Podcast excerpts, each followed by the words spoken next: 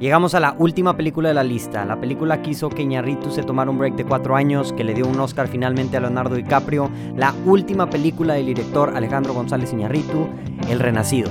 Comenzamos.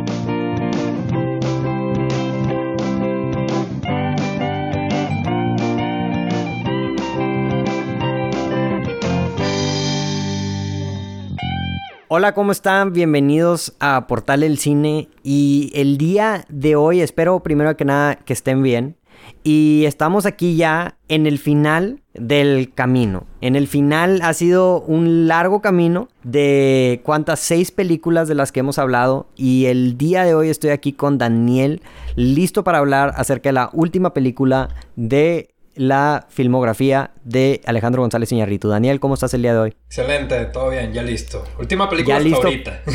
hasta ahorita, ¿verdad? Ya, cuando... ya cuando saque la nueva película, habrá que, habrá, habrá que seguir este, este deep dive o este, esta serie de, de podcast donde hablamos a detalle acerca de las películas de Alejandro González Iñárritu. Claro que sí. Y, y pues esta película es la, la película más reciente de Alejandro González Iñárritu. Es la película que hizo que que muchos de los actores que y directores y personas involucradas se tomaron un break de, de hacer películas tal cual. Este, si, si ves ahí el timeline. Y es la película de, The Revenant. Entonces, no sé, Daniel, si quieres platicar tantito acerca de The Revenant. Pues, The Revenant. ¿De, qué se... ¿De qué se trata? ¿De qué se ah, trata? Pues es basada vagamente este, en algunas partes en una historia real sobre este una persona que fue atacada por un oso. Este, todos los, lo que le dicen Fort Trapper en esta época de que es 1880 más o menos, a su equipo, por decirlo así, lo dio por muerto. Este, pensaron que pues después de que lo atacó el oso, este, había fallecido y lo dejaron ahí a morirse solo, después de unos días supongo. Y pues lo, este, cuando llegaron a su campamento resultó que unos días después llegó este vato y dijo, hey, no, no, no, no estoy muerto. Sobreviví al ataque del oso, ¿no? Y pues a partir de esta, de esta historia, este, Iñárritu y su equipo ah, intenta hacer una película sobre pues la superación humana, supongo, este, sobre, sobre sí, este, eh, salir adelante a pesar de cualquier, este, cualquier cosa a lo que se enfrente el ser humano, sobre los propósitos que uno se pone para poder seguir viviendo. Y también creo que muy, muy a la par con el objetivo de la película van los mensajes que hay sobre la naturaleza y sobre la conexión que los seres humanos eh, tenemos y hemos tenido con la naturaleza eh, a lo largo de, nuestra historia, ¿no? O sea, de la historia de, América, de Inglaterra, de Francia, de Canadá y de cómo, cómo en estos países se ha interactuado con, la naturaleza y con las diferentes razas este, que ayudaron a formar los países que vemos ahorita, ¿no? Creo que eso es un poco de lo que quiere decir la película. No sé tú cómo lo ves. Sí, la, la verdad que sí. También agregaría que es como una, es una historia de, venganza, de cierta forma. Y de. Y de familia. O sea, de como lo. el límite. Tanto. Pues. A, a dónde. La, lo que la fuerza o el amor de tus hijos te puede llevar a hacer, o sea, si lo ves de cierta forma, por todo lo que este el personaje de Leonardo DiCaprio tiene que superar con tal de poder tener la venganza de, de la muerte de, de, su hijo dentro de la película. Entonces sí es también una, como una película de venganza. Y pues como dices, también menciona un poquito acerca de cómo era la vida en esos tiempos en, en, en Estados Unidos. Este, creo que es el noreste, no sé qué, qué zona dice interpretar este como Mississippi, ¿no? Creo que dicen como ahí del río Mississippi. No, no estoy 100% seguro la zona de Estados Unidos. Es según yo. Sí.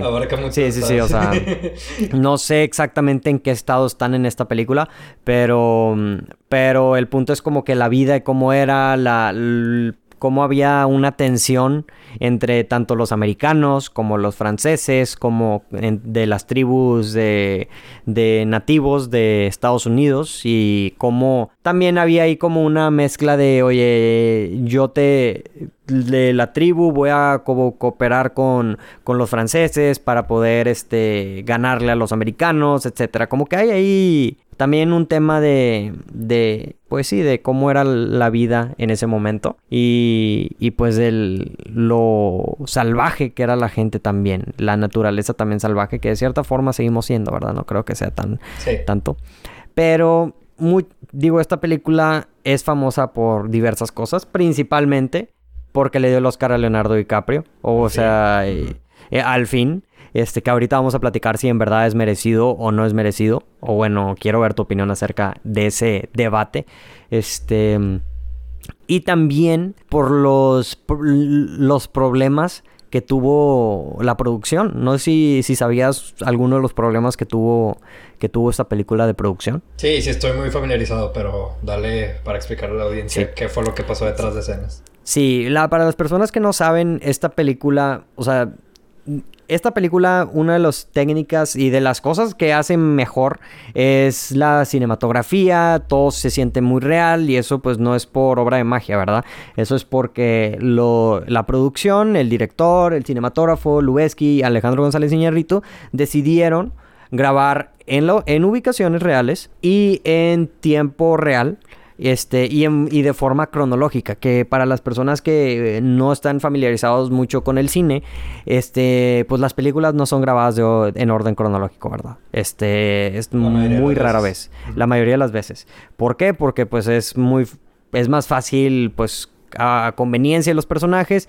El punto es que esta película tuvo un chorro de problemas en la producción. Este, principalmente creo que el más grande fue que tuvieron que parar la producción. Creo que Estaban grabando un invierno en, no me acuerdo si fue en Canadá. En Canadá, sí. Eh, pero por, hubo problemas con el clima en, ese invierno y, tuvieron que parar y mover la producción, creo que fue a Argentina. Así es. Este, y a la Patagonia y pues eso hizo un desastre, literalmente, porque pues se les cambió toda la jugada ahí y pues se alargó mucho, se extendió mucho la producción. Hubo, los actores tenían otros compromisos que al final no pudieron hacer. Por ejemplo, este Tom este Tom Hardy, que no pudo ser Suicide Squad, que digo, vale esquivada, ¿verdad? Pero... sí, sí, sí. Pero, pero sí, o sea, hubo mucha, mucho muchos problemas y luego como era, como estaban muy aislados, este, hubo mucha, hubo pelea, hubo mucha tensión. Creo que había escuchado una historia de que Tom Hardy se agarró golpes con Iñarrito en un punto, o se agarraron así de que... cosas, Sí, cosas así bien, bien intensas que dices tú de que, ¿qué está pasando? que, que si te pones a pensar en la en Tom Hardy, o sea, pobre Tom Hardy siempre le tocan este tipo de producciones, güey. con Mad Max y esta película, o sea, el, el vato de decir de que no, no mames, o sea, güey, ¿por qué no me ponen a, a una producción normal? Pero Digo, es parte del reto. Obviamente todo el mundo sabe y las personas que se metieron ahí, pues saben que el prestigio de Iñarritu.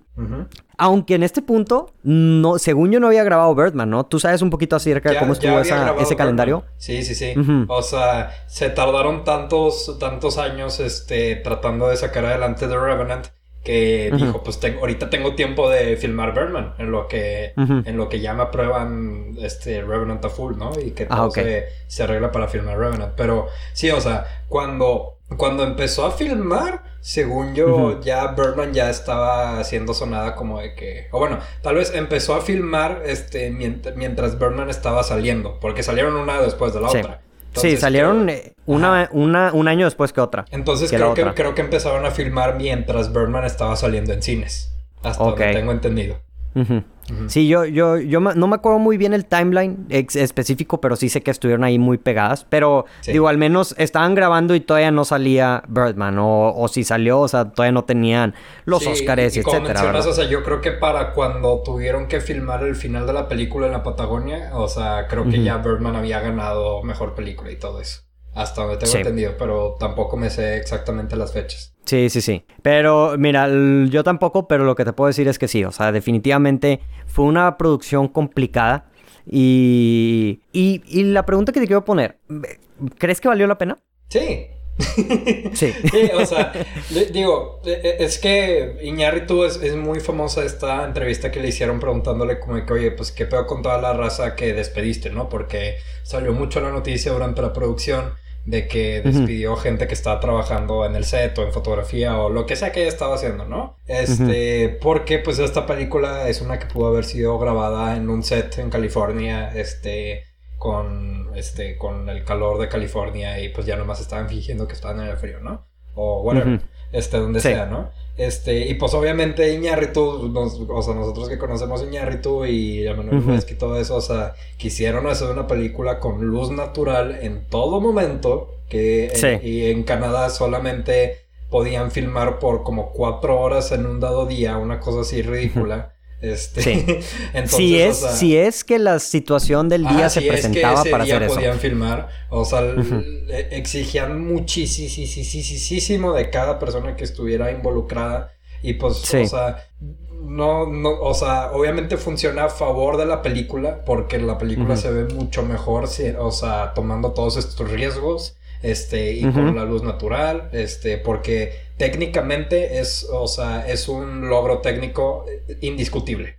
O sea, lo, claro. que, lo que ves tú en escena, las tomas, la iluminación, la naturaleza, cómo todo esto fluye durante la historia, es un logro. Y no puede ser dicho como algo más que no sea un logro. Este, pero el hecho de que la gente no haya estado preparado a filmar en, estas condiciones para, o sea, yo lo veo como un error de comunicación. Y obviamente nosotros no estamos ahí, estamos especulando, estamos sacando la información que adquirimos este por ver notas y entrevistas y, dando opinión desde nuestra casa. Sí, sí, desde sin estar ahí tres meses en Canadá.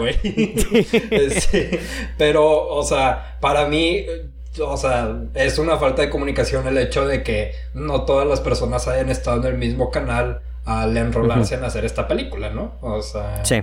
Y, digo, o sea, puede que se hayan sabido y que a final de cuentas se rajaron, pero el hecho está en que las personas tenían una expectativa diferente y que por eso terminaron este, dejando de trabajar en la película y se tuvieron, y tuvieron que conseguir staff nuevo, ¿no? Pero sí, o sea, obviamente esto funciona a favor de la película. Este, muchas veces las limitaciones funcionan a favor del arte. Esto en, en cualquier manera, tú sea en el cine o cualquier este, presentación de arte, pues funciona para hacer la película mejor porque pues se arriesgaron a sacar estas tomas y las tomas resultantes son de otro mundo, la verdad. O, sea, o sea, cualquier este pedazo de escena, cualquier toma, cualquier screenshot que le puedas tomar a esta película es se ve exageradamente meticuloso, o sea, con una atención este, a, los colores, a la iluminación, a la posición de los actores, e, exageradamente este, detallada. Es una película, eh, o sea, lo, que ves en esta película es inolvidable. Este, la manera en la que son usados los colores, la nieve, las montañas, los árboles, todo, todo, todo o sea, es, lo que más te llevas de la película porque es un logro. Y la verdad es que, la verdad que todos estos retos a los que se enfrentaron y a los que se quisieron enfrentar este, todas las personas involucradas, que mis respetos, o sea, pues funcionaron a favor de hacer tal vez una de las películas más hermosas de, la última década. Este está en la opinión de cada quien pero lo, que ves en escena es increíble. Sí, yo, yo estoy completamente de acuerdo contigo. Definitivamente la cinematografía es, ahí sí, es algo increíble. O sea, wow. No sé cómo esas tomas, cómo llegas a ese nivel de tomas con... Y lo importante aquí es notar es con luz natural. O sea, porque mm, es, eso es lo difícil. O sea, la gente que, que no sabe, pues, o sea, todos los sets, las luces, pues hay un chorro de luces, hay un chorro de, de ¿cómo se llama? Pues de, de luces que te ayudan a, a, a, mover la luz a tu favor y a, y a, que puedas hacer unas tomas. Esta no, o sea, cuando usas luz natural, pues es así, luz del cielo. Lo que sé que hizo este, mm, este Lubeski era que no, o sea, usaba luz natural, pero sí usaba reflectores. Ok.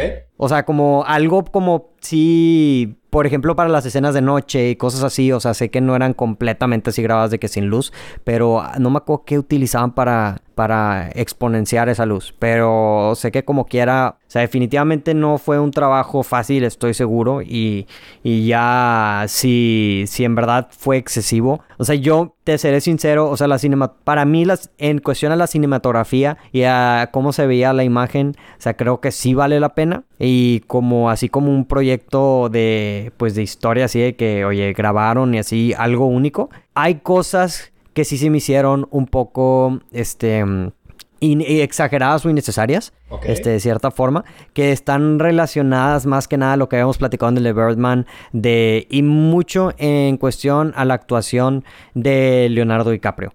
O sea, mira, yo no tengo nada en contra de Leonardo DiCaprio. Para mí, Leonardo DiCaprio, para mí, es un crack. O sea, y actúa increíble y es un super actor. Pero mm, se me hizo, o sea, se me hizo muy extra todo el hecho de, oye, de, oye, me, me, como un pescado vivo, o sea, me como pedazos, o sea, me como como carne cruda, me como, o sea, me arrastro literalmente, me voy a meter al agua, o sea, al, agua fría sí lo entiendo, pero hay otras cosas que, por ejemplo, es eso, de que, oye, comió el pescado crudo y la, y el liver, el hígado de, de un, de un animal crudo también, este, dice sí, o sea, te va, te a dar la mejor actuación, pero ¿en verdad estás actuando? O sea, en verdad es una, o sea, es, no sé, se me hace, oye, pues te pueden dar uno falso y actúas, o sea, para eso es la, para eso es actuación, no sé, eso es mi, que, que retoma un poquito el debate que teníamos en la plática de Birdman de que, que, es así como eh, hasta qué punto debe llegar el method acting y hasta qué punto debe, de llegar, o sea, pues puedes actuar, ¿sí me entiendes? no sé tú cuál es tu perspectiva en cuestión a eso. Para mí en ejecución funciona. Este, o sea, si quitara todo lo que hay detrás de escenas, ¿no? De que, ah, que Leonardo DiCaprio es vegano y no come carne y esto fue como que un reto para él, ¿no? De que echarse el hígado de búfalo, o sea, quitando todo lo que está pasando detrás de escenas, o sea, yo veo este, cualquier escena con Leonardo DiCaprio y yo la creo, ¿sabes? O sea, verlo agonizando con la baba en la boca, este, sin poder, ah, sin poder hablar porque se le cortó la garganta, ¿sabes? O sea, eh, es difícil porque es Leonardo DiCaprio y aún así yo, o sea, yo creo que en ejecución sí funciona, al menos para mí. Yo sé que hay personas para las que no funciona, o sea, he escuchado muchos críticos que no son los más grandes fans de Leonardo DiCaprio, que quizá no funcione para ellos. Sin embargo, o, sea, o sea, yo creo que en ejecución, o sea, la historia de este hombre que, que, fue atacado por un oso y que se tuvo que arrastrar este, a través de todo Canadá que para poder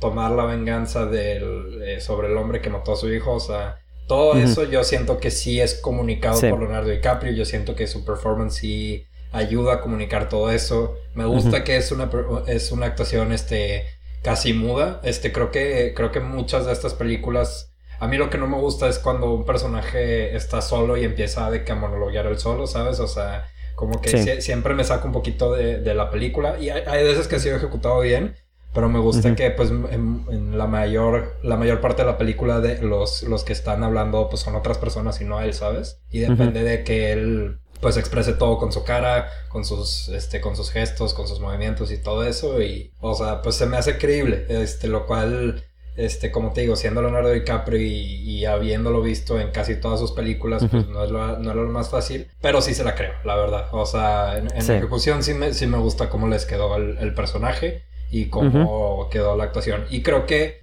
parte de lo que habíamos hablado en, en, la, en la, película de Birdman, este, y que tal vez no lo elaboramos tantito y lo voy a elaborar un poquito más aquí, es que muchos, muchos directores pueden criticar y hacer referencias a cosas que les gustan y que no les gustan de otras películas, ¿sabes? Este, no sé, las películas de Scary Movie, por ejemplo, o sea, hacen una referencia a una película, a veces la critican o a veces dicen que no les gusta, pero pues nomás está como que la referencia ahí, ¿sabes? y, no, y no hay como que, no hay una subversión y no hay algo que te demuestre del director que ellos pueden hacer algo tan bueno como lo que están criticando, ¿sabes?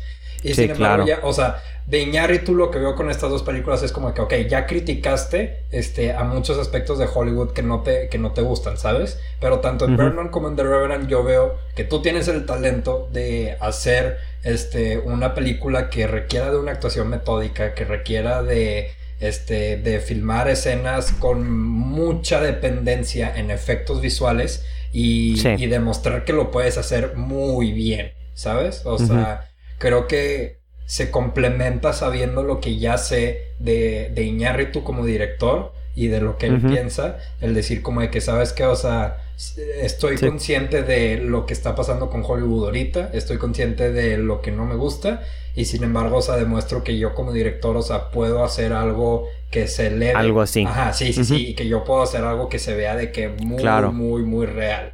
Y es por esto que nos, o sea, quitándome un poco lo de las actuaciones por un momento, o sea, yo veo la escena del oso, güey. o sea, la escena del es, oso es, un logro. Es real. sí, sí, o sea, Por, más, por más que a veces el, la cara del oso no se vea totalmente real, la manera en la que este, este oso, las, las, acciones del oso, este, se mezclan con los movimientos de Leonardo DiCaprio, restándose de un lado para otro y siendo mordido y todo eso, o sea, se ve exageradamente real, ¿sabes? O sea, todos los momentos que... y, la escena de acción también al principio, o sea, de que cuando están atacando el campamento, o sea, él creo que demuestra muy bien que a pesar de que probablemente nunca va a ser una película de superhéroes, o sea, no solo está criticando por criticar y que también dice como que no, o sea, estas escenas. Que él también lo puede hacer. Ajá, claro. O sea, eh, las escenas que requieren de un, un aspecto muy heavy de, de, efectos visuales y que y una película con un presupuesto de 135 millones de dólares o lo que sea el presupuesto final, o sea, lo puede hacer para, para dar un producto muy suyo, ¿sabes? Este, y un producto este, que, que se papee de todo lo, de, de todo lo que de todo lo que tuvo que agarrar para construir este producto final. No sé qué opinas tú.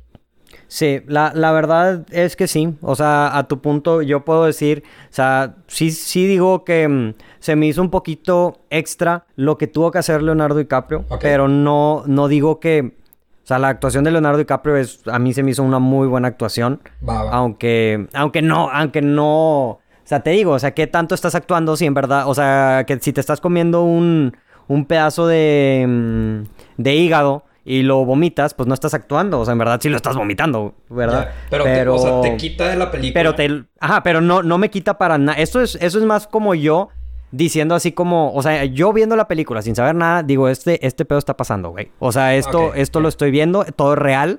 O sea, no, no me quita de la película nada. O sea, esto es, es, el problema que yo tengo de eso es más que nada problema con, con el método acting en sí. O sea, no necesariamente de esto. Pero a, a, tu punto, o sea, la actuación de Leonardo DiCaprio en esta película es o sea, como te mete en el personaje completamente, o sea, tú en ningún momento haces dudar que esa persona, que Leonardo DiCaprio está pasando, está pasando por lo que está pasando y, sabiendo, o sea, y, sabiendo que hizo mucho método acting en esta película, o sea, te pone a pensar de que eh, eso en verdad sí lo hizo, eh, o sea, sí en verdad se arrastró, o sea, sí en verdad se está ahogando, o sea, ya, ya te pone así como que, porque todo parece real, todo sabe, todo en verdad sea, como dices tú, la escena del oso. O sea, esa yo creo que en su tiempo se habló mucho acerca de, que era una de las escenas más reales y el que el oso se veía muy real. Y. Y sí, o sea, sí estoy de acuerdo. Esa escena, o sea, es, es dura de ver. O sea, la vi ayer otra vez para, pues, para ver este, para hacer el podcast. y, y, pues es difícil de ver esa, esa escena, güey. Este, se siente así, cuando le, le agarra el, o sea, el pecho y le empieza a rascar y lo muerde. Y no, no, no, no, no. O sea, muy, este, es, es violenta, pero no gory. O sea, no es este. Y creo que es mucho. Eso también se podría decir de toda la película en sí. O sea, tiene, tiene escenas muy violentas, en especial en las escenas de acción, cuando hay pelea de.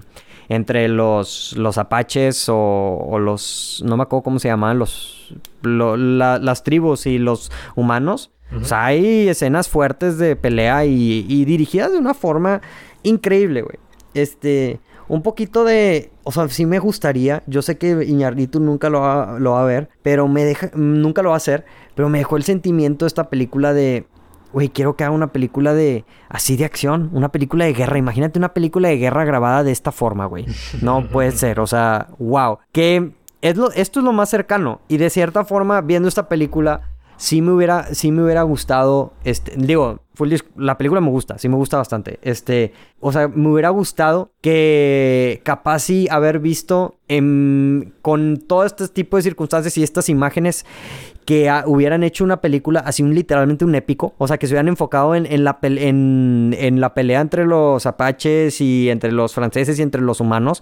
Con esta cinematografía yo creo que hubiera sido de que de las mejores películas de, de guerra, güey, o sea, no sé, o sea, porque esa, esa escena esa escena para mí, la primera, este, y no sé si sea un detrimento y quiero ver tu opinión acerca de esto. O sea, Para mí la primera escena de la película es la mejor escena de la película. Este, es, es, o sea, es la cinematografía, la dirección, la acción, güey. O sea, como, no sé, o sea, como que todo está súper bien. Y creo que de cierta forma, este, no no, o sea, no se pierde completamente, pero no me tiene tan agarrado toda la película y más viéndolo muchas veces que ese principio de la película. O sea, no, no sé tú qué opinas, si estás de acuerdo, estás o cuál, qué opinas tú. Mira, te voy a responder así. Este, en toda la serie que hemos hecho tú y yo eh, analizando estas películas, normalmente agarro mi agenda y empiezo a notar de que todas las cosas que quiero hablar durante el podcast, ¿no? O sea, con, claro. las, con las otras cinco películas y con lo demás que hemos hablado, así ha sido. Este, voy anotando mis bullets de las cosas que me gustan, de algún quote que me gusta, eh, que dijo un personaje, esta parte de las contradicciones, con Birdman, lo que sea, ¿no? Este con The Revenant no, no hice ningún apunte. este, no hubo, no hubo nada que quisiera apuntar más que en algún punto hice algunas anotaciones de, de tomas, de que más bien cortes. Este, de que de un, un, corte de una escena a otra que dije, ah, esto se me puede olvidar. Sabes que déjame lo noto. Pero fuera de eso, este, me di cuenta para cuando llegó, eh, cuando llegó esta escena, este, y yo dije, no, pues sí, o sea, de que como está dirigida y como de que ves la acción y como ves la sangre y todo, cómo organizaron todo para que fluyera de esta manera con tomas tan largas, ¿no? O sea, y me acordé, y, y, no lleva ningún apunte hasta, hasta ese momento, y me acordé de cómo iba a ser la película después de eso, y ahí me di cuenta como de que, ok, o sea, a diferencia de todas las otras películas en las que estoy viendo cómo se relacionan los personajes entre ellos, este, cómo este diálogo se relaciona con esto que vemos después y todo esto, esto lo vi más como una experiencia meditativa, ¿sabes? O sea, como la tercera historia de, de, Amores Perros que estás como que contemplando a este personaje, este, ya hay menos diálogo, ¿sabes? O sea, eh, como, eso, en el sentido en el que dije, ¿sabes qué? O sea, no hay mucho que vaya a absorber yo de, de los diálogos o de los personajes o de cosas así, solo voy a dejar de, o sea, que que, los visuales, o sea, voy a dejarme a mí mismo de que poder absorber los visuales, este, absorber las tomas, absorber este, lo, largas que son las tomas, los colores y la música, que al rato vamos a hablar de la música. Este, el ambiente. Ajá, sí, sí, sí. Entonces, sí, como tú dices, el ambiente es algo muy importante para esta película. Creo que, este, a pesar de que normalmente para, o sea, para una audiencia lo que va a buscar es como de que esa escena de, de la guerra entre de, de la guerra entre los, las dos razas, ¿no? O sea, y todo esto, o sea, creo que el resto de la película también funciona para mí porque, o sea, creo que sí me pude poner mucho en este mood como de que, ok, o sea, es más contemplativo todo lo demás, ¿sabes? Más meditativo, más como de que, o sea, no me voy a a estancar mucho en querer de que buscar analizar esto, ni creo que es una película que sea como que muy analizable, ¿sabes? Más que algunos elementos que ahorita estamos platicando de la naturaleza. Este, pero fuera de eso, o sea, todo está en escena, ¿sabes? O sea, casi toda la película está de que enfrente de ti, sin necesidad de interpretar mucho. Hay muy pocas cosas subjetivas o abstractas en la película.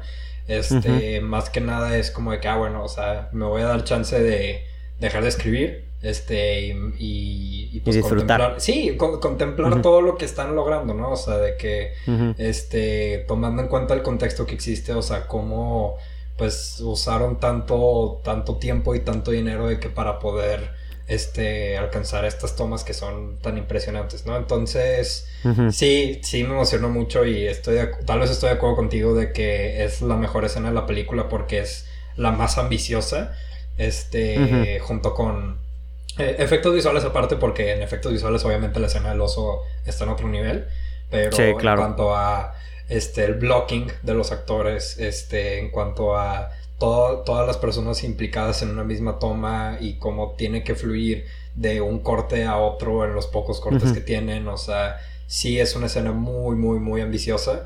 Y creo que, pues, o sea, tal vez esto a, como yo lo tengo entendido, no creo que haya sido una película que haya alejado a las audiencias. Al contrario, creo que los críticos de Iñárritu, o sea, se alejaron un poco más de esta película a comparación de Birdman. Pero esta es la película más popular de Iñárritu con la... Con, la gente, en general. común y corriente, o sea, con... con las personas con las que yo he hablado sobre sus películas favoritas y Iñárritu, o sea, uno de mis mejores amigos, su, o sea, su película favorita es Ten Things I Heard About You, pero su si le hablas de su segunda, tercera, cuarta película favorita, te va a decir, ah, The Revenant, ¿sabes? O sea, sí, sí. este, sí, o sea, es, no sé, este, yo creo que pude adentrarme, este, pero a comparación de, o sea, después de haber visto Birdman, este, sí es un mindset muy diferente en el que te tienes que poner, ¿sabes? O sea, claro. no estás aquí para, este, analizar cuál es el lugar del el personaje de Leonardo DiCaprio en un contexto este, del mundo del entretenimiento ni nada de eso. Porque, porque pues no lo necesitas. O sea, al final de cuentas lo único que necesitas es saber como de que, ah, ok, está buscando venganza, le hicieron esto a su hijo, le hicieron esto a su esposa. Este es su propósito en esta historia en particular por esta semana y solamente esta semana, que lo vamos a ver. Y, y ya, o sea, lo demás es, o sea, sigue a Leonardo DiCaprio este, por todo el tiempo que puedas, este, hasta que termine la película. Entonces, sí. o sea, es, muy extraño. O sea, normalmente no ves tanto dinero invertido en una película tan meditativa, tan dependiente de paisaje, ¿sabes? O sea, el, hecho de que esta película haya sido un éxito es, es, muy extraño, tanto en audiencias como en dinero, ¿no? Sí.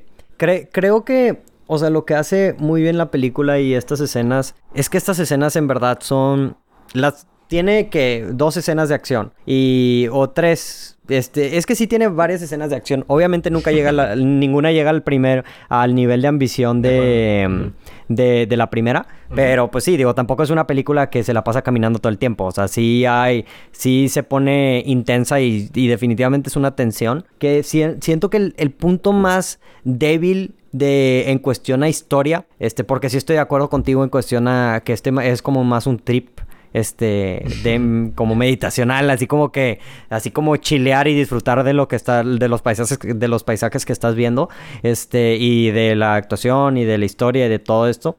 Este, creo que el punto más débil de la película es cuando mm, toda la parte de, de cuando está, cuando ya no lo están persiguiendo a él los, como los apaches, este, o, la gente de la tribu, este, porque siento que en esos momentos, o sea, no... Mm, una, una, cosa que te mantiene muy agarrado, al menos a mí durante viendo esta película, es cuando lo están persiguiendo o cuando, cuando está ahí hay tensión de que, oye, ¿qué va a pasar? El oso va a sobrevivir. Pero ya que se puede parar, ya que puede empezar a caminar, ya que ves que no está de que arrastrándose por el piso, ya ahí es como cuando se empieza a, a poner un poco más lenta la película.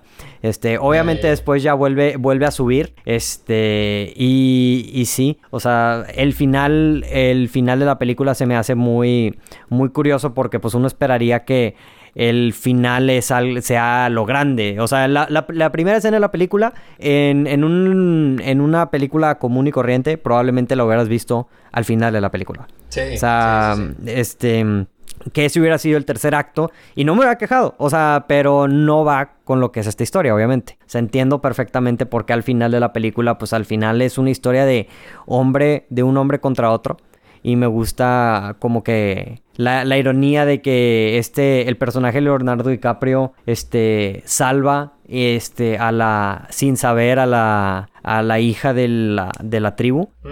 Y, y que pues y pues de cierta forma veo como un paralelismo como entre esos dos personajes, aunque el personaje, el, jefe de la tribu no sale mucho, como los dos están motivados y la violencia que están haciendo y lo que están haciendo es por, por, por sus hijos. Entonces, este, pues al final uno termina, o sea, el hecho de que Leonardo DiCaprio salvó cuando no, no, no necesariamente tuvo que haber salvado a, la chava, este, pues, o sea, como no sé, o sea, terminó salvando a la, o sea, las dos, una, una historia terminó bien y otra no en tragedia y no sé si eso, o sea, eso era lo que le estaba tirando Iñarrito al final el director que, que nada más como que se echan una mirada entre, entre este pues entre el personaje de Leonardo DiCaprio y el de la tribu y que te dice también como que a pesar de que pueden ser diferentes, a pesar de que unos pueden ser más salvajes que los otros, como que a todos nos une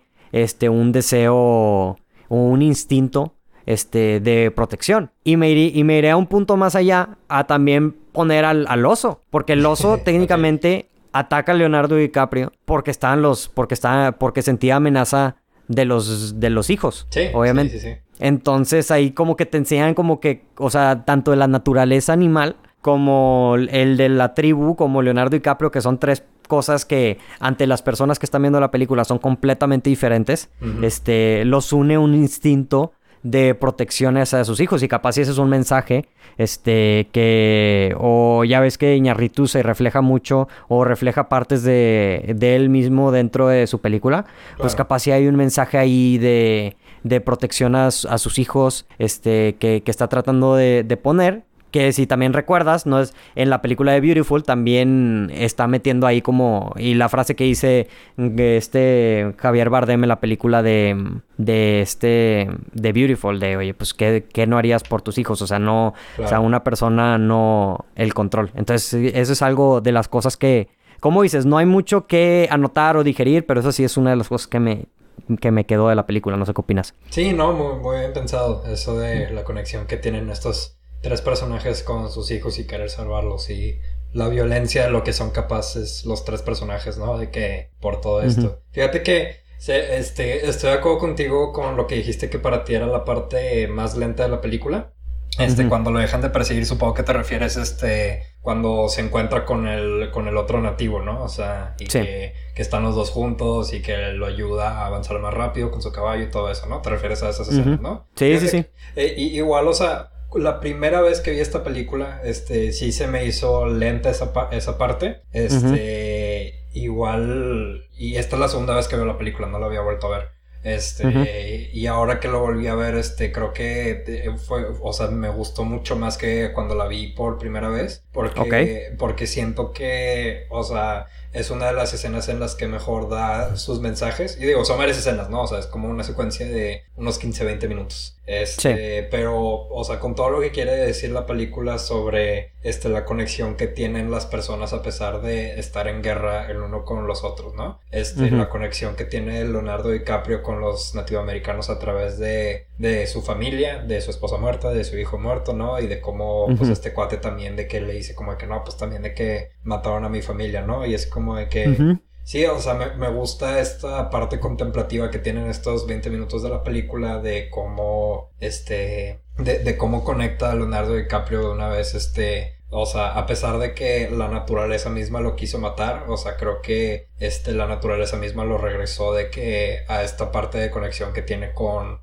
con empatía y con familia y con conexión con otras personas que lo ayuda a poder sobrevivir, ¿no? Y la manera en la que mm, este, este personaje sale de la película no solo es este salvando la vida de Leonardo DiCaprio otra vez, este, sino que también este me gusta como al final este lo, o sea, lo ponen como que lo mataron los franceses, ¿no? Este, y le pusieron un letrero, este, que obviamente a pesar de que he estudiado francés lo tuve que traducir porque pues no me sirvió mucho eso de no, haber estudiado francés en prepa y secundaria. No, no, está fresco, no está fresco. no, no, para nada está fresco. Pero este, la traducción era todos somos salvajes, hasta donde tengo entendido. Entonces es como de mm. que inicia, este, o sea, conoce a, este, a esta persona debido este, a su salvajismo y al salvajismo de, este, de los nativoamericanos y el salvajismo de, de este del oso, ¿no? De que o la osa tratando de proteger a sus hijos, este y luego es recordado de toda esta pues empatía que se puede llegar este tanto con la naturaleza, con como con otros seres humanos, con otras razas y terminas con el recordatorio de que, o sea, de que somos salvajes, ¿no? Y de que existe esta conexión salvaje entre las personas de, de racismo, de, de, querer sobrevivir y, y, de nuevo, o sea, se vuelve a repetir otra vez en la película, ¿no? O sea, cuando, cuando lo encuentran, ahora sí es como de que, ah, bueno, o sea, este, gracias a esta conexión y que esta gente se ganó, o sea, se ganó la confianza de esta gente, dijeron luego, luego como de que, ah, no, pues, o sea, hay que atenderlo, hay que ayudarlo, o sea, de que hay que regresarlo este, a, a, nuestra aldea, ¿no? Este, y, y, se crea otra vez este lazo empático que, que, fue creando con la naturaleza para ayudarlo a sobrevivir y con los seres humanos para ayudarlo a sobrevivir. Pero al final de cuentas todos somos salvajes y terminamos cometiendo actos salvajes, que es el final cuando lucha contra Tom Hardy y que al final este le cede la, la muerte, eh, le cede su muerte a los otros nativos americanos que a final de cuentas sí, o sea, siguen teniendo su lado salvaje, este, a pesar de tener, o sea, sus rastros de civilización y de familia y de comunidad y de salvar gente, ¿no? O sea, siguen teniendo su lado salvaje y su lado de querer, pues, matar a todas las personas que han invadido su hogar, ¿no? Entonces es, o sea, siento que el, el ciclo y el clímax de la película lo vi como que en su manera reducida en, en, esta parte en la que está como que interactuando consigo mismo y con la naturaleza y por eso creo que le pude sacar como que un poquito más a comparación de la primera vez que la vi que también me aburrió un poquito, ¿sabes? Sí, sí, sí. Sí, definitivamente. Y, y sí, o sea, como dices, creo que al final me gusta, me gusta eso. O sea, como que el personaje de Leonardo DiCaprio, este, eh, cede ese salvajismo, o sea, como que al fin encuentra paz de cierta forma, capaz sí se da cuenta de lo mismo de lo que estamos hablando ahorita, de y, dice, pues no, o sea, que te, o sea, que eh, tu castigo está en manos de, de Dios y, y, que eso está relacionado a lo que le dice Tom Hardy, de que pues nada de lo que hagas va a traer a tu hijo de vuelta. O sea, yo creo que es algo que pues a lo largo mucha gente pues no entiende o no sé, este, durante la película o así, pero de lo que me... En particular sí, sí pega mucho. Sí, sí, sí. Y, y, lo que mencionas, o sea, también de, de que esta persona, el salvajismo, el, el, de la tribu, que también es salvaje porque le quitaron la tierra, también hace un buen trabajo, así como, pues sí, o sea, también te pega, dices, pues sí, o sea, en verdad tiene razón. O sea, ellos son los, los los que llegaron a invadir, o sea, entiendes desde el punto de vista de una persona de una tribu, este, pues sí, sí entiendes ese punto, te digo, por eso capaz sí me gustaría ver una historia este, más tipo de guerra en este tipo de aspectos. No, no tanto por queja de esta película, sino porque, este, no sé cuánto me gustaría ver una, una escena, o sea, más escenas así como las que grabaron de, de acción o de todo. Digo lo que me recuerda a esta película, me recuerda a, a Red Dead Redemption. No sé si has jugado el juego. Sí, claro, o sea, más que nada cuando estás en la aldea, de que cuando están adentro en la casita y están platicando de que Tom Hardy y, este Donald Gleason y así, o sea, esos momentos es más que nada de que, ah, no, sí, tanto en el primero como en el segundo, ¿no? Y de hecho, o sea, perdón si les estamos spoileando Red Dead Redemption 2, este, Sorry Not Sorry, pero pues, o sea, ambas películas terminan con una búsqueda de venganza a la cima de una montaña, ¿no? O sea, tanto Red Dead Redemption 2 en particular este como The Revenant, ¿no? O sea, sí, sí, sí al parecer, o sea, aunque Red Dead Redemption 2, o sea, obviamente es una precuela de algo que ya existe, que es Red Dead Redemption 1, o sea, ese final sí lo vi en Red Dead Redemption 2 como de que eh, aquí hay, algo muy similar. hay algo muy similar. sí, sí, sí, Este, obviamente siendo un videojuego es mucho más, este, hay mucha más acción y todo, pero el mensaje de ese de buscar venganza, este, contra esa persona que que mató a tu familia este, en una montaña está, está ahí en ambos productos. Sí. Pero, pero aunque, aunque sí, sí, aunque sea raro conectar estos dos, porque uno pues es una película este, pues, mm, artística y la otra es un videojuego. o sea, creo que la razón. Este, la, digo el, ah, digo, el videojuego es increíble, obviamente, pero creo que lo que puede encontrar uno o sea, los sentimientos que le puede gustar a uno en esta película y en ese y en el videojuego, o sea, las razones por las que a mí me gusta uno, el videojuego, se me hace que son las mismas por las que me gusta la película y es como dices tú. O sea, el sentimiento que me da esta película es de, pues como dices, como de ambiente, de que estás ahí como en una experiencia y creo que es lo cuando juegas un videojuego así como Red Dead Redemption, este pues es, la misma experiencia. O sea, no sé, digo, no, aunque nos desviemos tantito hablando acerca del videojuego. no, pasa nada. no pasa nada. Este, cuando, cuando estás jugando este tipo de videojuegos y pues hablas con la gente y lo que le gustan es de que, pues ir, o sea, ir en el caballo, ir a, una misión X, o sea, no, no la historia en general. Y creo que capaz sí a eso se debe que que, o sea, la misma razón por la que el juego de Red Dead Redemption fue un éxito es la razón por la que esta película también es un éxito con las audiencia, este, con las masas, vaya. O sea, porque lo mismo que pueden encontrar en un, en, de, así de, de la experiencia que buscan en un tipo de juego, lo pueden encontrar en esta película. No sé si, o sea, sí, como algo más... O sea, sí me sentí, o sea, como que estás viviendo lo que están viviendo en esos personajes. Los stakes, pues, de cierta forma, ah, no son muy altos, o sea, es una historia de venganza entre dos personas, pero, o sea, como que en verdad, y no sé si es la cinematografía o, o no sé qué sea, o sea, te meten muy bien en este ambiente, en este momento que, que no tienes que vivir tú y no quisiera que alguien tuviera que vivir este tipo de situaciones, pero, pero hacen muy bien en el ambiente en sí. Y no sé, eso es algo que, o sea, eso, eso lo razonaría como la razón también por la, por la que capaz y mucha gente también le gustó esta película, sin necesariamente ser la película más, este, de acción o más, o sea, que de cierta forma pues uno podría decir que Birdman o, Amores Perros de Iñarritu son más movidas que, esta película. Sí. Este, o, no sé, este... Porque es que luego también... Otra, otra coincidencia que tienen estos juegos también es este, las escenas con los sueños. Este, o sea, tanto, Red Dead Redemption 2 como The Revenant, este, pues, o sea, cuando el personaje de Arthur Morgan está soñando, está como que soñando con la naturaleza y con los venados, ¿no? Y con, este, con, sí, o sea, con este estado meditativo en el que él está cuando está soñando. Y aquí también es como de que Leonardo DiCaprio está viendo la naturaleza, está viendo a las personas de su pasado y de, y de su futuro y todo eso, ¿no? O sea, tienen, tienen muchas coincidencias muy sospechosas. sí, sí, sí, sí, sí. Que está curioso, ¿eh? me, me interesaría ver.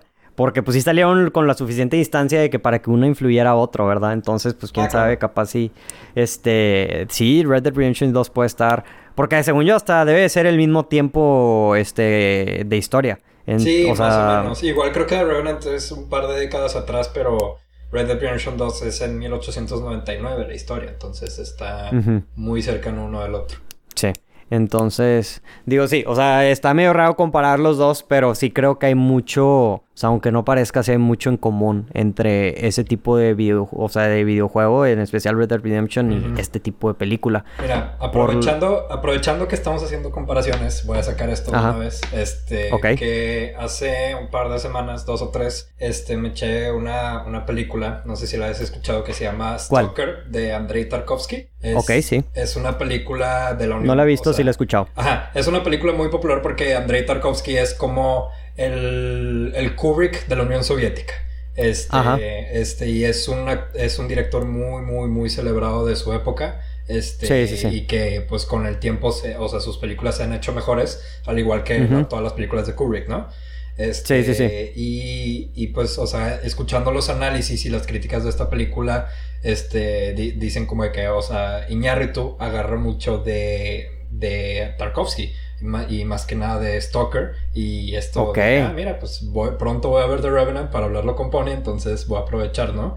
Y sí, o sea, este, ahí, o sea, los colores tal vez no son los mismos, pero es una película también muy, muy, muy contemplativa, ¿sabes? O sea, muy, muy meditativa, muy filosófica. Las tomas, el promedio que dura cada toma en Stalkers es creo que 80 segundos una cosa así, o sea, todas las tomas son de más de un minuto. Este, hay, un, hay un gran focus en, en, la naturaleza y en el ser humano y cómo el, el ser humano interactúa con la naturaleza. Y hay, hay una toma, este, la, la, toma al principio en, en este en The Revenant es acá del, de una de las primeras tomas en, en Stalker también, que es cuando... Del, del charco y el bosque. Ah, eh, esa, Y, esa y también este, antes de eso, cuando Leonardo DiCaprio está acostado durmiendo con su familia, eso es ah, que están... sacado de Stalker. Ajá, sí, sí, sí. Ok, ok. Entonces, este, sí, si les gusta, este, Red Dead Redemption 2, ven Stalker, básicamente. ¿De, qué se trata, ¿De qué se trata Stalker? Este... Stalker, ah, sí, sí. o sea, es, es, es distópica este se trata de que existe un, una zona este, en Rusia, este, que creo que es una zona alienígena que está ah, off limits. Este, y, y, el, y, el, hecho de que está off limits es que o sea, el gobierno no, no, deja entrar a nadie a esta zona, pero dentro de esta zona, este, que se supone que es una zona abstracta que está este, constantemente cambiante y que nunca va a ser la misma ruta este, dentro de esa zona, en el mero core de, de, esta zona existe una fuente de los deseos que puede cumplir este, el, los deseos de una persona. Entonces, pues, este Stalker es, es, esta experiencia distópica, meditativa, este, vista desde el punto de vista de un guía, este, un escritor y un científico. Entonces es un poco aún más filosófica de lo que es algo como The Revenant y aún más concentrado en diálogos y en la humanidad y en lo que representa cada, cada, tanto el lado artístico como el lado científico de la humanidad. O sea, es muy diferente en cuanto a los temas que quieren llegar y este, a lo que los personajes representan. Pero técnicamente hablando, o sea, la manera en la que enfocan la naturaleza, la manera en la que enfocan a sus personajes y todo eso, están haciendo muy un similar. trabajo muy similar a lo que hace Tarkovsky con, con. Era. Qué, qué, qué, interesante, ¿eh? o sea, la verdad. y, este y, lo que decía ahorita era de broma porque la verdad es que no puedo recomendar así ampliamente esta película, pues porque es... si, piensan que Revenant es lenta, si piensan que Revenant es lenta, esta película es aún más lenta, o sea, sí se toma sí, me imagino. cañón y más por... Pues hay una, una, barrera con el lenguaje, ¿no? O sea, no, no es fácil resolver todos los diálogos, pero sí, o sea, creo que... Eh, eh, nos podríamos estar una hora o dos horas hablando sobre inspiración y de lo que, lo que inspira Revenant y lo que es inspirado por Revenant y de cómo este, esto construye a partir de otra cosa. Pero, o sea, creo que Iñárritu tiene muy bien contemplado, o sea, cuáles son sus inspiraciones y, y lo que me gusta es que pues se siente como su propio producto, ¿no? O sea, sí, no se siente como una imitación. Ah, no, para nada, no, no, no, o sea, el mood de ambas películas son totalmente diferentes y el mensaje y la historia son totalmente diferentes a pesar de que, oye, pues estos aspectos técnicos, chance y se pueden adaptar bien a esta historia, ¿sabes? y, sí, claro. O sea, digo, a final de cuentas todos los aspectos técnicos, como ya lo hemos hablado, funcionan muy a favor de la película, el trabajo que hace el Chivo Lubeski y su equipo y este Iñárritu y su equipo para ejecutar estas tomas es verdaderamente increíble. Este, y digo, este, creo que eh, lo que hace mucho la academia, este, con sus nominaciones a editing, este, ya lo habíamos platicado, ya lo habíamos platicado. Sí, en el de los Oscars. cuando fue nuestra discusión de los Oscars, es que cuando ven una película como esta o como Birdman, es como de que Tipo, no le van a dar la nominación porque dicen, ah, son como escenas. No hay edición. Ajá, o sea, si no tienes de que un corte entre una persona hablando y luego enfocas a la cámara de la otra persona hablando, o sea, no ves la edición. La edición es muy, muy fluida. O sea, si no ves la edición, si, si la edición no se trae atención a sí misma, es muy difícil decir, ah, esta es una de las mejores ediciones del año, ¿sabes? Es más fácil dárselo a Mad Max, que tiene sinceramente tiene una edición perfecta. la verdad, o sea, la edición de Mad Max Fury Road es muy buena, pero igual creo que igual creo que es usada muy bien como lo había mencionado antes, por ejemplo, cuando tienes enfocada la fogata del campamento francés y cortas la fogata que hicieron alrededor del oso este una vez que atacó a Leonardo DiCaprio, ¿no? O sea, también está muy padre para mí un corte que hicieron este cuando están eh, en los sueños de Leonardo DiCaprio cuando, cuando su hijo todavía está vivo este, y está soñando y ves esta, eh, él acercándose este, a, una, una pirámide de, cráneos. Este, y, del sueño cortan directo a el personaje de Tom Hardy haciendo su tumba, ¿sabes? O sea, hay, hay cortes muy artísticos que me gustaron mucho que normalmente no ves mucho en una película que depende de que sus tomas sean tan largas, ¿sabes? Sí, sí, sí. Sí, y aparte, como dices, son cortes efectivos, o sea, que tienen un mensaje y que agregan a la historia, que te dejan un mensaje, o sea, muchas veces, o sea, es fácil, la edición se puede ir olvidada, o sea, porque pues uno a veces lo toma como una parte ya dada o, no, no, la toman muy, muy en serio dentro de los aspectos técnicos de la película porque pues en verdad una buena edición en sí no la ves, o sea, o no la sientes, porque a veces, porque, pero o sea, también buena edición es cuando el, ese cambio de escena también te deja un mensaje, es un impacto. Como digo, hay diferentes casos, los que mencionas en esta película, los eh, hay ejemplos clásicos de buena edición, por ejemplo la de la de 21 Space Odyssey, este cuando cuando avienta el cuando avienta el hueso y se y la siguiente toma es este una, una nave Mm, o, o, así, este, que, que, tienen su mensaje específico. Pero, pero sí, o sea, fíjate que una, la edición no, la había notado tanto. Sé que, o sea, bueno, lo que yo había notado en cuestión de la edición es que también, a pesar de que esta película sí tiene cortes, también hay tomas muy largas en esta película. Este, sí. Pero, pero sí, muy, interesante eso también, la, la, cuestión de la edición. Y, y querías hablar también de la música. ¿Qué opinas acerca de la música? Híjole, es fantástica. este, y, y, parece sencilla, ¿sabes? O sea, como que los violines normalmente agarran como que este mismo mood, este, y hay un tema que se repite muchas veces, este, que es usado, pero me gusta cómo lo usan de maneras muy diferentes, ¿sabes? O sea, como que hay este violín como que muy deep, o sea, no sé, obviamente yo no sé nada de música, de una vez se los digo, pero estoy, les estoy platicando lo que, como que lo que yo identifiqué y lo que me hizo sentir, ¿no? O sea, que hay un tema de un violín que se usa mucho, pero cuando llega el momento de que está, de que la toma de todo el glaciar donde está Leonardo DiCaprio y se ve él como una hormiguita, o sea, es cuando más suena como que más duro, ¿no? O sea, como de que, sí. este, o sea, ayuda a complementarle este como que la grandeza de la naturaleza que está rodeando a estos personajes cuando es necesario, ¿sabes? y, sí, sí, sí, la, música creo que igual como con Bergman no fue nominada al Oscar, si mal no me acuerdo. Sí, no, no fue. Entonces, sí, funciona bastante bien. Este, Sí, dale. Ah, no, no, lo que iba a decir es que el problema, el problema de, esta, de estos soundtracks es que son minimalistas y como que muchas veces por eso mismo la, la gente de la academia los desprecia. Sí, sí, sí, sí, totalmente. Ahí sí estoy de acuerdo porque, pues con estas dos películas, tanto Vernon como Revenant, es como que no puedes imaginar con, no sé, un soundtrack de Alexandre Desplat, ¿no? O algo de sacado del Señor de los Anillos, o sea, no, no de la misma manera.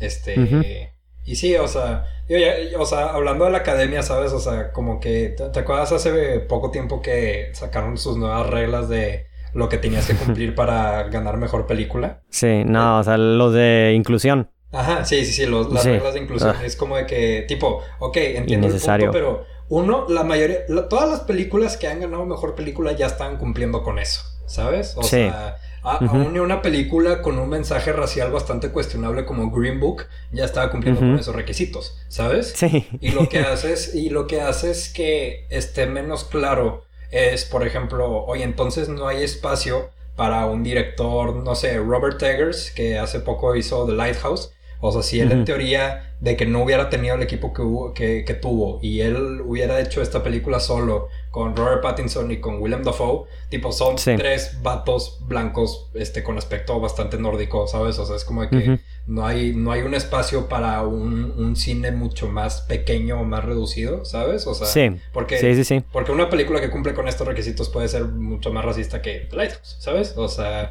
es como este, ya sea, ya sea que lo estemos juzgando desde el punto de vista de la música en estas dos películas o cualquier punto de vista, es como de que decir que la música de, este, de The Revenant es minimalista o decir que la música de Birdman es solo con un instrumento es, algo muy reductivo, ¿sabes? Igual, o sea, como, como, como sería decir que, ah, pues, o sea, esta, esta película tuvo iluminación natural por completo, ¿sabes? O sea, hay películas que son hechas por 5 pesos que no, que no pueden alcanzar nada más que iluminación natural.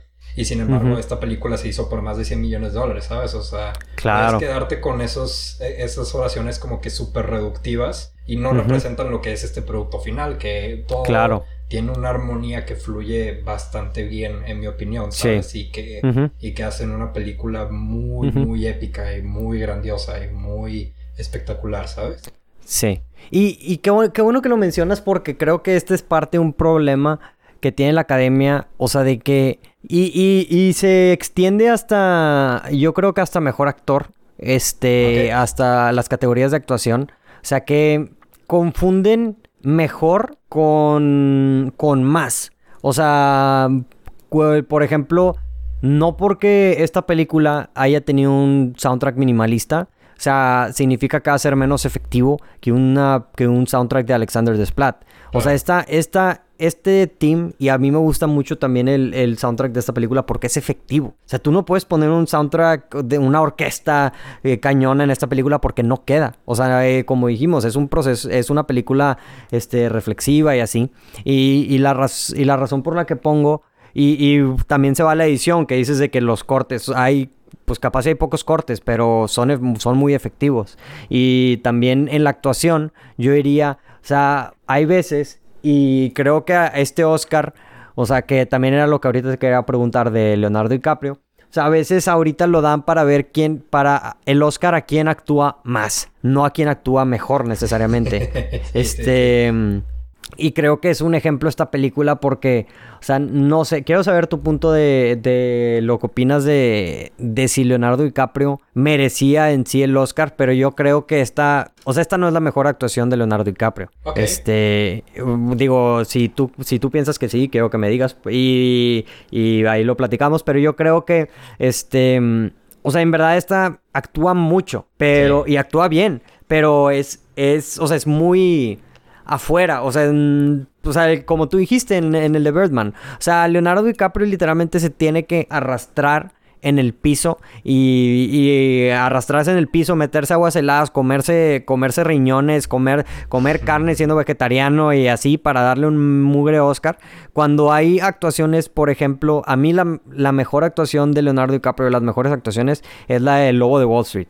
Este, que capaz si no es una actuación que, o sea, aunque sí es muy afuera, o sea, no se le ve de la misma forma porque capaz sí tiene aspectos muy cómicos o en, en su actuación, pero es increíble. O sea, y, y, en esta, o sea, yo creo que hace un mejor trabajo actuando en esta, en, en la película Lobo Wall Street que en esta, porque en esta es más como circunstancial. Te digo, o sea, si yo te pongo a menos 30 grados y te aviento una agua helada, este, tú, o sea, puedes ser el peor actor, del mundo, güey.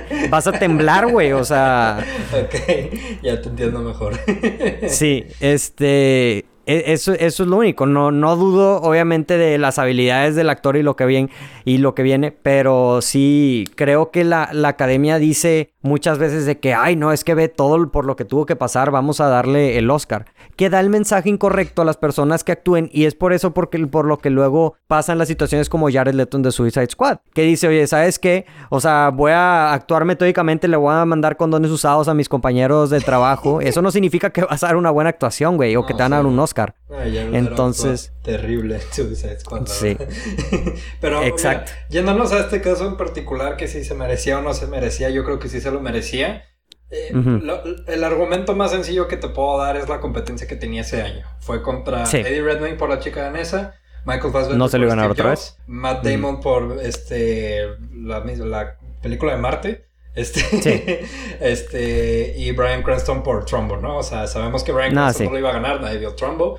Matt Damon me gustó mucho su actuación, pero eh, estaba en una peor situación que la que tuvo este Leonardo DiCaprio con The Wolf of Wall Street porque pues es una comedia y digo, no es como que haya estado fantástico Matt Damon, solo que sí fue bueno en esa película. Y, sí, o sea, Michael Fassbender y Eddie Redmayne actuaron muy bien en sus películas, me gustan las dos películas. Bueno, la chica en esa no tanto, pero de esas cinco sí fue la mejor actuación. Y yo ah, no, sí. Es... o sea, del año, o sea, pues también yo creo que fue la mejor actuación del año. Este, y, y sí, o sea, Creo que la mayoría de las, de las, de las otras nominaciones que había tenido DiCaprio, o sea, hasta donde recuerdo, puedo entender muy bien por qué se fueron los otros actores. Y, muchos de esos fueron como que actuaciones meta, ¿sabes? O sea, tal, vez igual y una actuación de la que muchos hablan y que este, yo la película no la vi hasta, o sea, llevo muchos años sin verla, es este What's Hitting Gilbert Grape, que es la... Ah. Ajá muy buena actuación. ¿Sí? yo sí. Sí, sí, sí. O sea, fue la primera vez que fue nominado al Oscar. Fue nominado al Oscar a Mejor Actor de Reparto. Y, o sea, muchos, tal vez yo esté de acuerdo que este es, o sea, muchos dicen que es su mejor actuación de toda la vida, a pesar de que todavía ni cumplí 18, según yo, cuando lo actuó. Sí. Porque actuó muy bien en What's Eating Gilbert Grape, a pesar de que era el actor de reparto y el actor principal era Johnny Depp, ¿no? Pero también Wolf of Wall Street, o sea, cargar con esa película por tres horas de la manera en la que lo hace, pues es fantástico, ¿no? Y hasta en, algo en, algo menos extravagante como Once Upon a Time in Hollywood recientemente, o sea, tiene unos momentos en los que brilla muchísimo como, como actor, ¿no? como este, actor. Y sabes qué, o sea, creo que Leonardo DiCaprio muchas veces, este, lo que habíamos platicado en nuestra discusión de los Oscars, es que sí hay una similitud en sus personajes, o sea, sí tiene como que una, o sea, sí, sí lo ponen normalmente en personajes over the top, que les gusta mucho gritar. sí, sí, sí. Este, y, y, como que esto sí, esto en The Revenant sí es muy over the top y requiere mucha actuación física y mucha exageración. Claro. Pero aquí lo ves más justificado y no solo como acá, ah, Leonardo DiCaprio gritando, ¿sabes? O sea, o Leonardo DiCaprio en drogas, o Leonardo DiCaprio en África, ¿no? sí, es, sí, sí. Es, Leonardo DiCaprio muriéndose, casi creo, o sea, ¿sabes? O sea, entonces Chansey por eso lo, sí lo veo como no sé, o sea, hay hace mucho que no veo Gilbert Rape, hace mucho que no veo Diamante de Sangre. Este, su actuación, por ejemplo, en The Departed no es nada de otro mundo. Este, pero, pero tal vez sí, o sea, potencialmente sí podría llamarla su mejor actuación, porque, como dije antes. Gilbert Rape. Este, no, no, no, no, o sea, The Revenant. Ah, ok, ok. Creo que estaría entre esas dos películas, la verdad. Ok. Este, sí. Pero, tema más importante, Tom Hardy no ganó mejor actor. de reparto. Ajá, no, fue nominado mejor actor de reparto y no ganó. ¿Quién ganó? este, Mark Rylance por Bridge of Spice. Ah, la película de Steven Spielberg.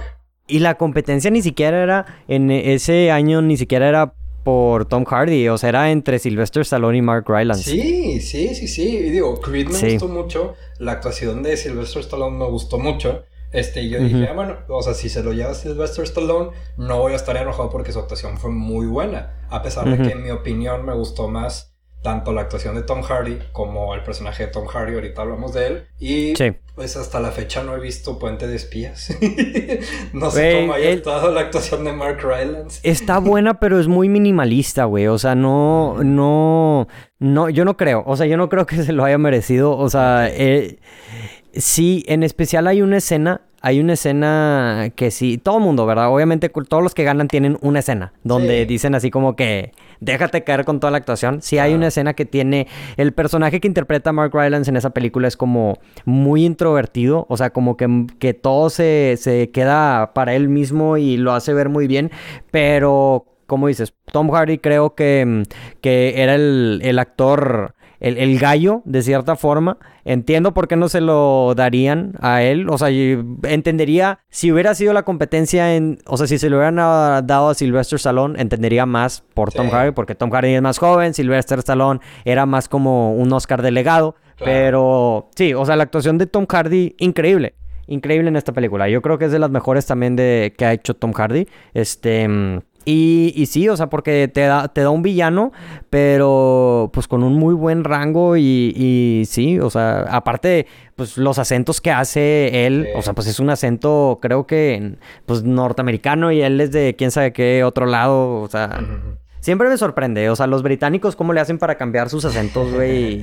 sí, no, y el personaje Tom Hardy, o sea, es un personaje racista. Es un personaje que mata al hijo del protagonista, ¿sabes? O sea, es un personaje que nada más busca irse este, a, vivir a Texas este, con el dinero que ni siquiera es suyo, ¿sabes? Y es como de que aún así lo entiendes, o sea, sabes que es un monstruo, sabes que es un animal, que lo puedes comprar más con este, la osa este, que con el resto de los humanos en la película. Literal. Pero lo entiendes y, y se da el esfuerzo para decir, no, pues, o sea, este güey está loco pero, o sea, en ningún momento estoy cuestionando de que, que él sea un villano con un propósito, ¿sabes? O sea, la escena cuando está en la fogata con este, este, con el chavito este de las cejas, este, tipo cuando está platicando esta historia de cómo de que su papá le dio, le dijo, oye, pues yo acabo de ver a Dios, o sea, vi a Dios representado en esta ardilla y la maté y creo que nos comimos la ardilla, no sé, o sea,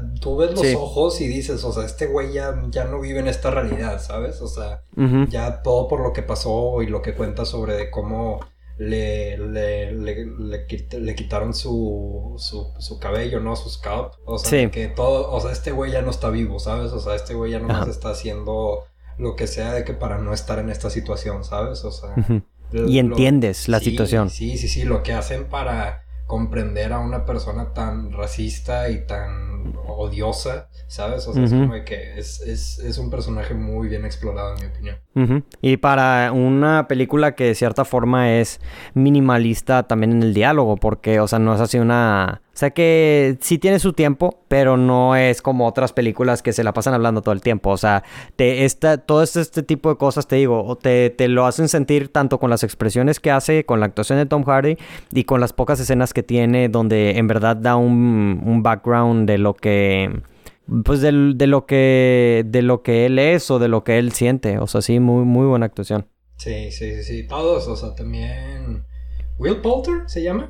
sí, Will Poulter. Sí, Will Poulter, que muy buen actor, la verdad. Sí. Este... Muy, muy random que salió en esta película también. Así yo cuando lo vi fue como que, ah, yo lo conocía de, de la de, de los Millers y de repente, Iñarrito. sí, no, y también, por ejemplo, en Bandersnatch, el chavito, o sea, digo, chavito y es mayor que yo, no, pero este, pero, o sea, Will Porter, Will Poulter yo lo veo y lo respeto mucho. Uno, tal vez no sé si sea porque, porque no he visto la de Millers, he visto los memes. Este, son muchos. No, a mí sí me gusta esa película, pero, o sea, la verdad, él o sea, se, mm, se, o sea, muchos de estos actores y más cuando eres joven, pues es muy fácil irte por los caminos de comedia o así. Ah, y este, y, él dijo no. Sí, y también lo conocía por Maze Runner, ¿sabes? O sea, de que, ah, de que young, young adult novel, ¿no? Adaptación. Este, aparte de que el vato iba a ser este Pennywise, este, en las nuevas películas de It, antes de que cambiaran de director. sí, es cierto. este vato actuando como Pennywise hubiera, hubiera sido muy interesante, ¿sabes? Sí, es cierto, no me acordaba de eso. Su actuación en Bandersnatch yo creo que es, mi favorita de él, me gustó mucho su actuación. Pero, pero sí, todas las actuaciones, digo, mis respetos a los actores por aguantar las condiciones bajo las que estaban filmando, porque sí se ve. Sí. Sí, no, se ve como algo muy divertido. sí, no, así como que lo dices de que no, sí, súper bien la cinematografía, pero yo creo que estando dos meses ahí dices de que, güey, vámonos a un estudio de grabación, ya, no me importa, o sea, siendo, siendo actor.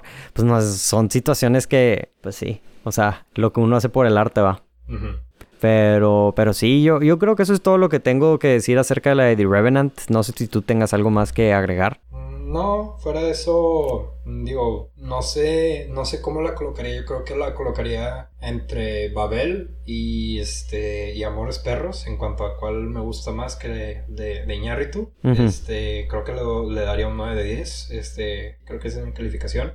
Entonces, pues, pues yo creo que con eso terminamos, Daniel. Este, a las personas que nos escucharon, muchísimas gracias por escucharnos y a ver si luego nos, nos echamos otro. Este, imagínate si nos echamos este nombre de seis películas, ¿cuánto nos tardaríamos en uno tipo de, de Steven Spielberg o algo así? No. Aquí en tres años. Sí. igual un poquito con, más planeación, ¿no? Pero sí, sí, sí. luego vemos qué más hacemos. sí, sí, sí, definitivamente. Y digo, nuevamente te agradezco, Daniel, por estar aquí. Ah, y, a, las personas que nos están escuchando, no olviden seguirnos a nosotros en Portal el Cine y a Daniel, ¿dónde te pueden seguir? En Instagram, at Carvalho Films. Este, Ahí subo mis reseñas de vez en cuando para que las vean. Allá ya saben entonces y pues como siempre muchísimas gracias por escucharnos. Esto fue el portal del cine y como siempre disfruten la función. Adiós.